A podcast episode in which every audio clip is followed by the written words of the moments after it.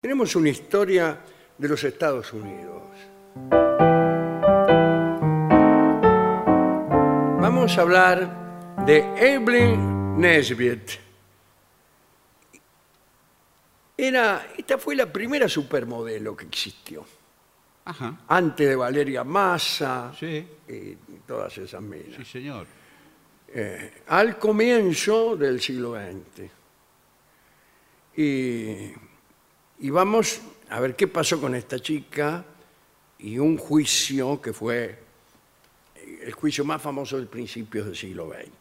Esta chica, Evelyn Nesbitt, nació en 1884 en Pensilvania. Tenía un hermano menor, que no importa. Eh, cuando Evelyn tenía 11 años, su padre, que había contraído grandes deudas, murió encima. Bueno, Encima es un agregado mío. Sí, me pareció. Dejando a la familia al borde de la indigencia. Vivieron pobremente, pero cuando Evelyn llegó a la adolescencia, su belleza bueno, bueno, sí. explotó. y llamó la atención de varios artistas locales, entre ellos John Storm, que era un pintor, para quien posó como modelo y de este modo empezó a ayudar a su familia. Y se hizo muy famosa, pero al principio de un modo extraño, que solo ocurrió en aquel momento de la historia. Su cara era muy conocida, y, pero nadie sabía cómo se llamaba porque era la chica que estaba en la propaganda de la gaseosa, Sí, sí, en sí. la tapa de la revista, en, en cada lugar donde había que llamar la atención, estaba la cara, hermosa cara de Evelyn. Y no sabían cómo se llamaba. El caso es que prosperaron y ella se convirtió en una de las modelos más solicitadas de la ciudad. Y pasó a formar parte de las famosas chicas de Gibson, eh, cuando este se llama Charles Dana Gibson. Ajá. Eh, y era un artista muy famoso en la época, hacía dibujos. Y hubo un dibujo de ella que se hizo muy famoso, La Eterna Pregunta se llamaba el dibujo. Y ahí empezaron a conocer el nombre de ella, porque trabajó como bailarina, eh, como modelo de revistas de moda, bueno, y ganó mucha guita como para mantener bien a su familia. También fue corista en Broadway, y aquí es donde aparece en su vida el famoso arquitecto mujeriego. Es una forma de arquitectura. Sí, no, señor, era una característica de... El arquitecto mujeriego. Sí. Eh, Stanford White se llamaba el tipo. Evelyn lo conoció mientras estaba ahí de corista. Ella tenía 16 y él 47. Después de un tiempo breve de amistad, digamos 20 minutos, es un agregado mío. sí, Después bueno. de un breve tiempo de amistad, terminaron intimando en un departamento que el arquitecto tenía en New York. Stanford White era una persona con mucho poder en la sociedad y eso atrajo a Evelyn, dice aquí. Bueno. White persuadió a la madre de Evelyn para que le dejara a la chica a su cargo mientras la vieja estaba de viaje por Pensilvania. Ellos estaban ya en Nueva York. La vieja se fue a Pensilvania y el White, el arquitecto mujeriego, le dijo, déjamela, señora. Bueno, y en una de esas noches, que hay siempre por ahí, White invitó a Evelyn Nesbitt a cenar y fue entonces cuando la agredió sexualmente. Parece que White le dio champán, un champán amargo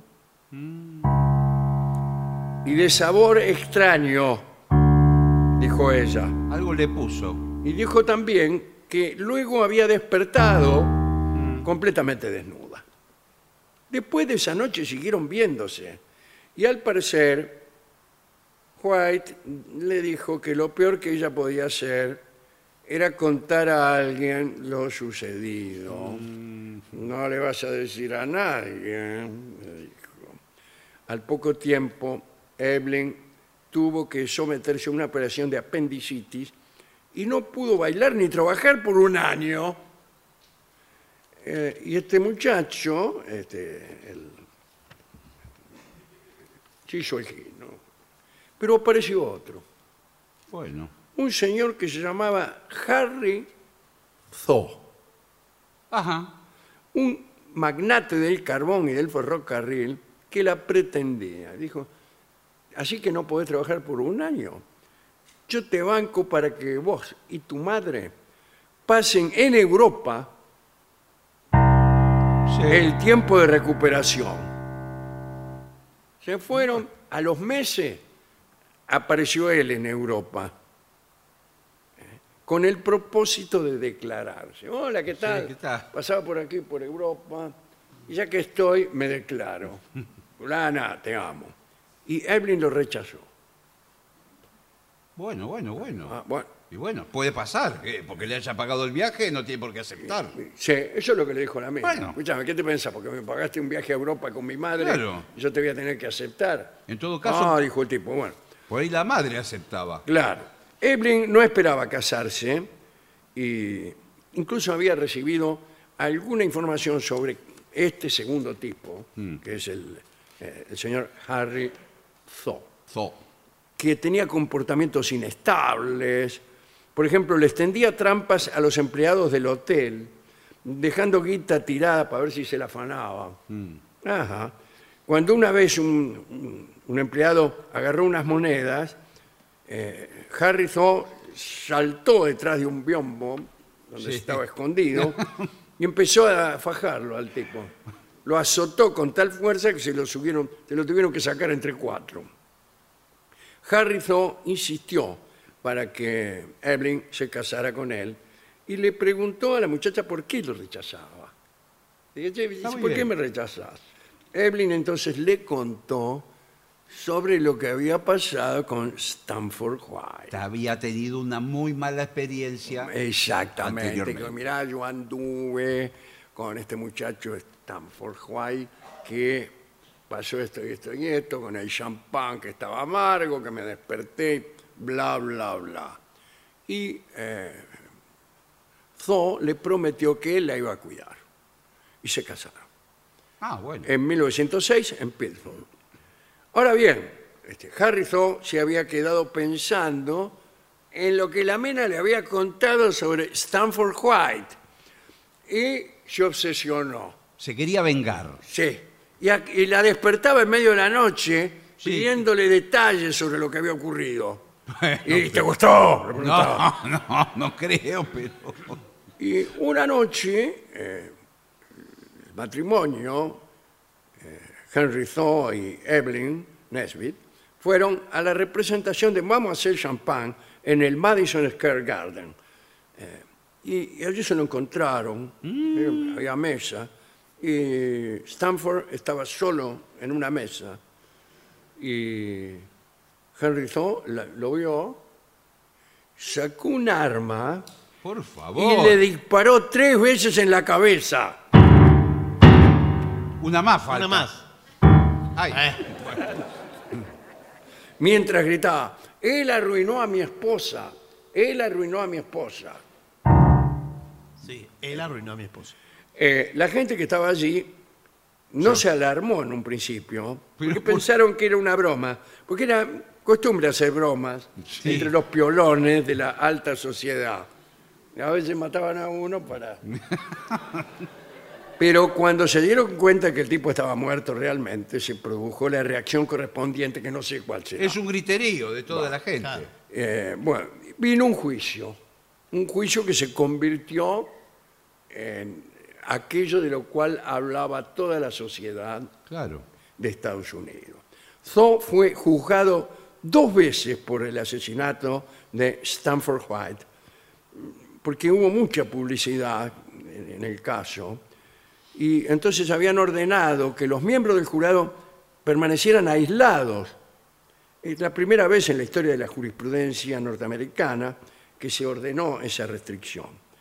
Eh, en el primer juicio lo iban a declarar culpable y lo iban a mandar a la silla eléctrica, salvo que Evelyn testificara y medio lo salvara o algo. Eh, hubo un segundo juicio y Evelyn testificó y dijo que eh, estaba probablemente bajo un estado de locura transitoria. Bueno, Pasó siete años en un asilo y luego salió en libertad en 1915. La familia de Zo le ofreció un dinero a Evelyn por este testimonio y ella aceptó. Pero imagínate, todo este proceso Sí. eh, desgastó la relación. sí, bueno. Es sí. decir, cuando uno está con alguien, va a una confitería y esa persona mata por tres, de tres tiros a otro que anduvo con una, a tu Sí. ex. uno siente como que se desgasta. No, bueno, sí. Bien. Eh, y se separaron. Se separaron. Eh, estaba embarazada ella cuando se separaron. ¿De él? De él, de Zo. Tuvo al hijo, pero Zo negó la paternidad. ¿Vio que le dije? Dijo, yo no he sido. eh, bueno. Y Evelyn, con la esperanza de escapar de su pasado, fue a Londres a actuar. Y allí escribió sus memorias en 1914. Era bastante joven como para escribir las memorias, pero bueno. Eh, y después se volvió a casar, dos años después, con su compañero de baile, Jack Clifford, pero él lo abandonó enseguida. Bueno, Así que, discúlpeme. No cuenta. Al poco tiempo, cansada de la prensa que la perseguía, dice, ¿por qué? ¿Por qué? ¿Por qué? ¿Qué pasó? Regresó a Estados Unidos y aprovechó su notoriedad para conseguir trabajos. Y eh, entre 1914 y 1922 apareció en algunas películas, eh, muchas haciendo de ella misma. ¿eh? Bailó en distintos bares. Y después, en 1926, estaba trabajando en el Morning Rouge Café, que no es el de París, sino uno en New York. este, la echaron. E intentó suicidarse bebiendo desinfectante. bueno, qué dramático. Me voy a tomar. Bueno, Dijo, qué gusto amargo tiene este desinfectante. Luego compró un bar clandestino en Manhattan. No podemos decir el nombre porque era clandestino. bueno. Eh, y ahí vinieron años de alcoholismo, adicción a la morfina. Vino también la Segunda Guerra Mundial, pero por otras razones. Bueno, Más vale, sí, ¿qué tiene sí, que no. ver? O sea, no por lo que hacía también. sí. Me imagino yo. Se fue a vivir a Los Ángeles y allí comenzó una vida más estable, qué sé yo. Hicieron una película sobre su vida en 1955 y ella fue asesora. La película se llama La muchacha del trapecio rojo. Este, y ella murió a los 82 años en Santa Mónica, en una residencia para adultos mayores. Al final de su vida, Cuidado con este detalle. afirmó que Stanford White, aquel que la había abusado, era el único hombre al que ella había amado. Pero también confesó lo que nosotros ya hemos dicho, que él le había prohibido decir esto y que todos los días le decía, tienes que ocultar tu amor.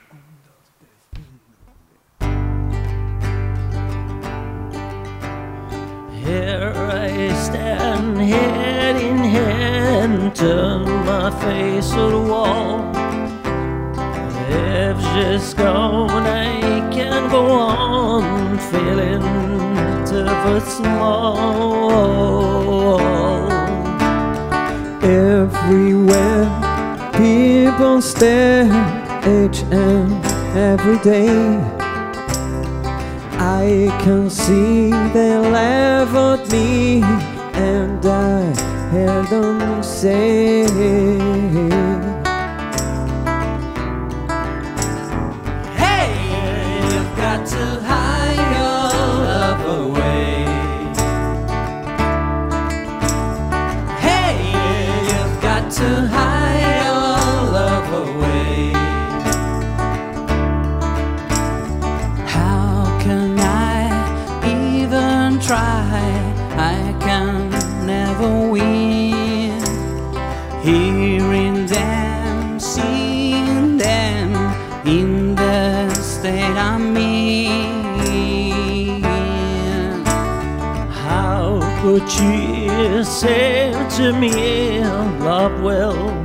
Find a way?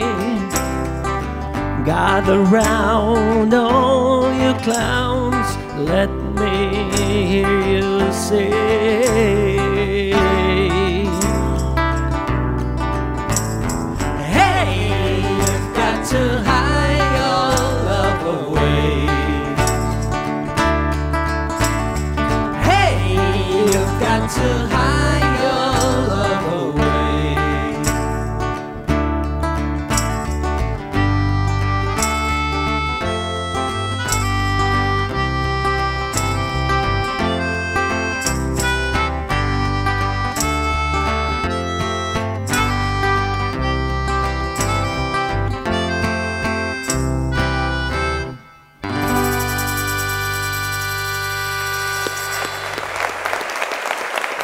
El trío sin nombre.